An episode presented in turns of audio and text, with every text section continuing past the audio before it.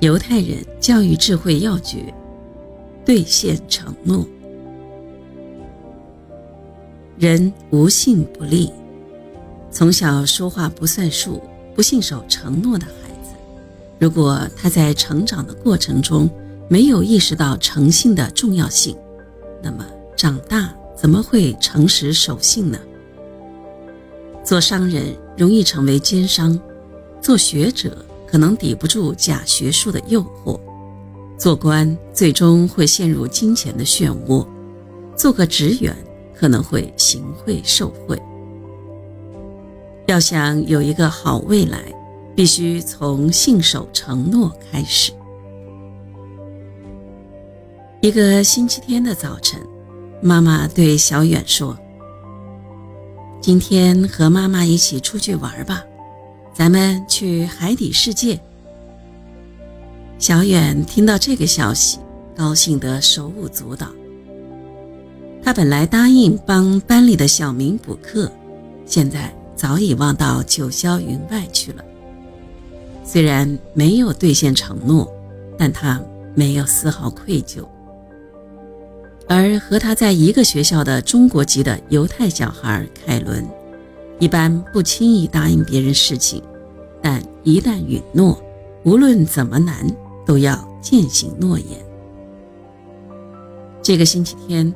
他答应给青青捎带一只好看的小企鹅杯子。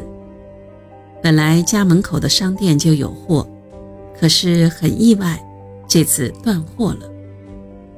凯伦并没有放弃，他从早晨开始，走遍了大半个东城区，午后终于在一个小店里发现了他承诺别人的东西。犹太人与各国商人做交易时，对对方的履约有着最大的信心，而对自己的履约也有最严的要求，哪怕在别的地方有不守合约的习惯。犹太人的这一素质可谓对整个商业世界影响深远，真正是无论怎样评价也不过分。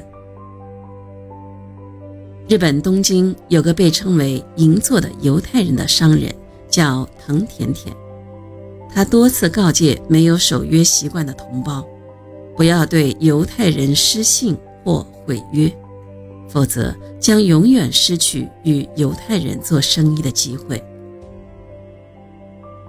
在犹太人的商旅生涯中，他们遭到过无端的打击和歧视。也遇到过无数精心安排的谎言和圈套，但他们始终笃信上帝的教诲，遵守约定，诚实为人，死后方能升上天堂。犹太父母注重孩子的诚信教育，他们认为诺言是与上帝之间的契约，人必须践行到底。他们总是告诉孩子。不要轻易允诺，如果承诺了，就必须要做到。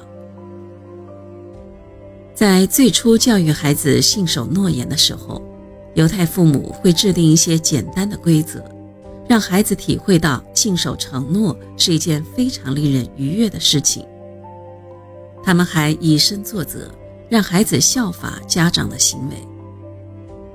犹太父母还施行一些奖罚措施来帮助孩子学会承担责任，比如对那些没有说到做到的孩子进行一定程度的惩罚，对于那些守信的孩子则进行奖励。